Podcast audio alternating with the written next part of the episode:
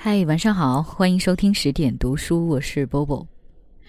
我在生完孩子坐月子期间，只看过两次电视，一次呢是看林丹和李宗伟的羽毛球比赛，还有一次就是看咱们女排的决赛。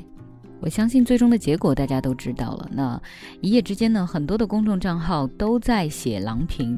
今天我想给大家分享的这一篇文章，写的也是郎平，但是角度又特别的不一样。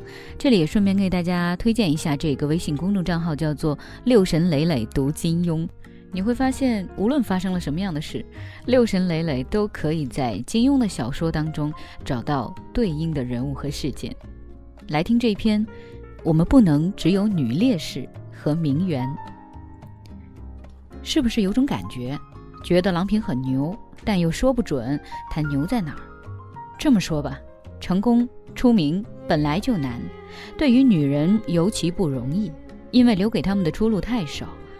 有这么一段时间，我们的名女人里，好像最多的就只有两种：女烈士或者名媛。所谓女烈士，就是刚强悍勇。像《水浒》里面的那些个猛妹子一样，随时准备替天行道，为梁山大业牺牲生命的。很长一个时期里，我们能看见的被表彰的名女人都是这种。就像母夜叉孙二娘、母大虫顾大嫂，没有性别，除了少一个喉结、一片茂盛的胸毛之外，其他和男人几乎一样，讲男人的话，发男人的狠，卷着油晃晃的袖子，抽刀砍人的。除了女烈士，《水浒》里另一条女人有可能成功知名的路子就是做名媛。你看李师师，典型的名媛。还有一些女人倒是在做名媛的路上的，比如潘金莲。要是运气好一点，和西门大官人的事儿成了的话，她也就做成阳谷县的小名媛了。不但是小说，现实里也是。看我们隔壁的某邻国。女性要想知名，仍然是只有做名媛和烈女两条路，前者更难，要看机缘人品，大部分还是靠后一条路。如果想要活着，行不行呢？这条成功之路能不能走通呢？那也行，但一定要在某件事里表现得特别英勇，英勇的让人们相信你随时准备成为女烈士。在隔壁国，比如勇救集体的财产，在国际体育比赛时特别拼，又或者播新闻播得特别慷慨激烈等等，也都是可以的。在过去，他们倒也不是这样的，也出了一些很专业、很职业的成功女性的，比如什么女御医徐长卿之类，就是大长今的原型。可后来形势变化了，这一类就少了。能被表彰的成功女性，就只有名媛或女烈士了。历史上，我们有一阵子也曾是这样的：女士想要被认可、要出名，通常只有去做烈士。元、明清三代，多少被表彰的烈女，可谓漫山遍野，成千上万。反之，如果不跳井、不上吊、不绝食，那你就很难做名女人的。再后来，要求更高了。女性要成功，不但要敢豁出命去，还能要去战斗，能杀敌，必须得是铁梅那样的三九严寒何所惧的。而且，她们还有一个特点，就是中性。有人批评现在的年轻女孩子，说她们中性，那不对。以前铁梅那样的才中性，除了有一根黑粗的大辫子做性别标志外。没有一点女人味的。如果有了明显的女人气，就要想办法去除，不然就没资格当名女人。《林海雪原》里一个女战士白如，本来很英勇的，万马军中一小丫，可见多么出色。但是却被嫌弃太女性了，太水灵漂亮，还会谈恋爱。结果戏里非让改成无名无姓的卫生员儿。还有《红色娘子军》里的吴琼花，够英勇了吧？还是被嫌名字太女气，勒令改成吴清华。此外，就算女性在职业上、专业上获得了成功，也要被人往劣势的方向上解释。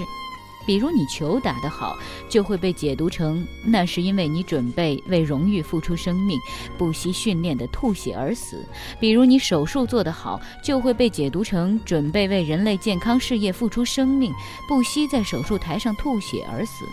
总之，一定要把你解释成女烈士。当然，这些都是过去的事了，我们早就进步了。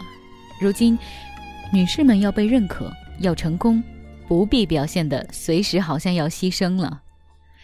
可是，不知道从什么时候开始，事情慢慢又滑向另一个极端。最被关注的女性不是女烈士、女壮士了，而是一波又一波的名媛。她们忽然就不知从哪里冒出来了，穿花蝴蝶一样飞来飞去。像杜甫老爷子说的一样，“长安水边多丽人，肌理细腻骨肉匀。”他们的职业不知道，他们的教育背景也像一团浆糊一样搞不清楚。你读完他们的十个头衔，也不知道他们是做什么的。反正你只知道那可能是谁谁的女儿，谁谁的太太，谁谁的姨娘之类。又或者像我以前稿子说的一样，只是大人物战斗过的地方。一言以蔽之，不是做灭绝师太，就是做马夫人。我们的江湖上很缺这样一种成功女性，既不是灭绝味儿的，也不是马夫人味儿的，而是靠纯粹的专业能力、职业精神获得成功和尊重的女性。他们不用特别革命，也不腐朽堕落，不必替天行道，也不必掩饰媚行，既不是泯灭了女性特征的铁梅，也无需依靠性别优势加持光环，用男人当标签。郎平就有点这样的意思。如果愿意的话，他可以做一个纯纯的铁梅。打球的时候，他本来就是被人往铁梅这样的角色上塑造的。在当时的各种报道里，好像他每扣一个球都要想一遍振兴中华，永远热泪盈眶。可是，他却有意无意地挣脱了这个角色，在体制面前保持了一份独立性，让人生变轻了。她也一点没有泯灭性别特征，是个十足十的女人，要恋爱也要偶尔秀幸福，还曾尝试过夸张的浓妆。现在网上都能看到大把照片，但是她又很独立，不需要任何男性做她的标签。她的丈夫的头衔是王教授，但其实不管是王教授还是王董、王主任，根本不重要的。这类人是成功女性里的清流，让各色名媛们成为了一种油腻腻的存在。这类女性一出来，江湖上就觉得稀罕。我的主业是读金庸，记得在《笑傲江湖》里有一个特别受尊重的女性，是令狐冲的师娘，叫做宁中则。说起她来，连大魔头任我行也评价很高。这个小姑娘倒也慷慨豪迈，是个人物。为什么是个人物呢？大概一是因为她的职业成就。剑法武功都很高，还能自创新招。二是因为独立，丈夫是华山派掌门，妥妥的江湖名媛，但她不拿男人当标签，愿意人家叫她宁女侠，而不是岳夫人。第三是为人爽利，既正派又不满口仁义道德讨人嫌。这样的成功不容易过时，女烈士和名媛。都是很容易被取缔头衔的，其中烈士容易被过气。当魔教不再是敌人了，江湖上就不爱提灭绝师太了。而名媛终结于捉奸，马夫人一旦糗了，男人们就踩过她一哄去寻找牛夫人、杨夫人了。最厉害的女性是你们爱表彰不表彰，男人爱待见不待见。我的奖章是我自己发给自己的。郎平就是这样的女性。虽然奥运会已经结束一段时间了但是每每想起那最后的一场女排决赛我相信所有的人都还是会和我一样热血沸腾很骄傲我们有这样一支队伍有这样的一群姑娘们还有一个郎平教练。好了今天的节目就是这样了。我是 bobo 在厦门跟各位说晚安。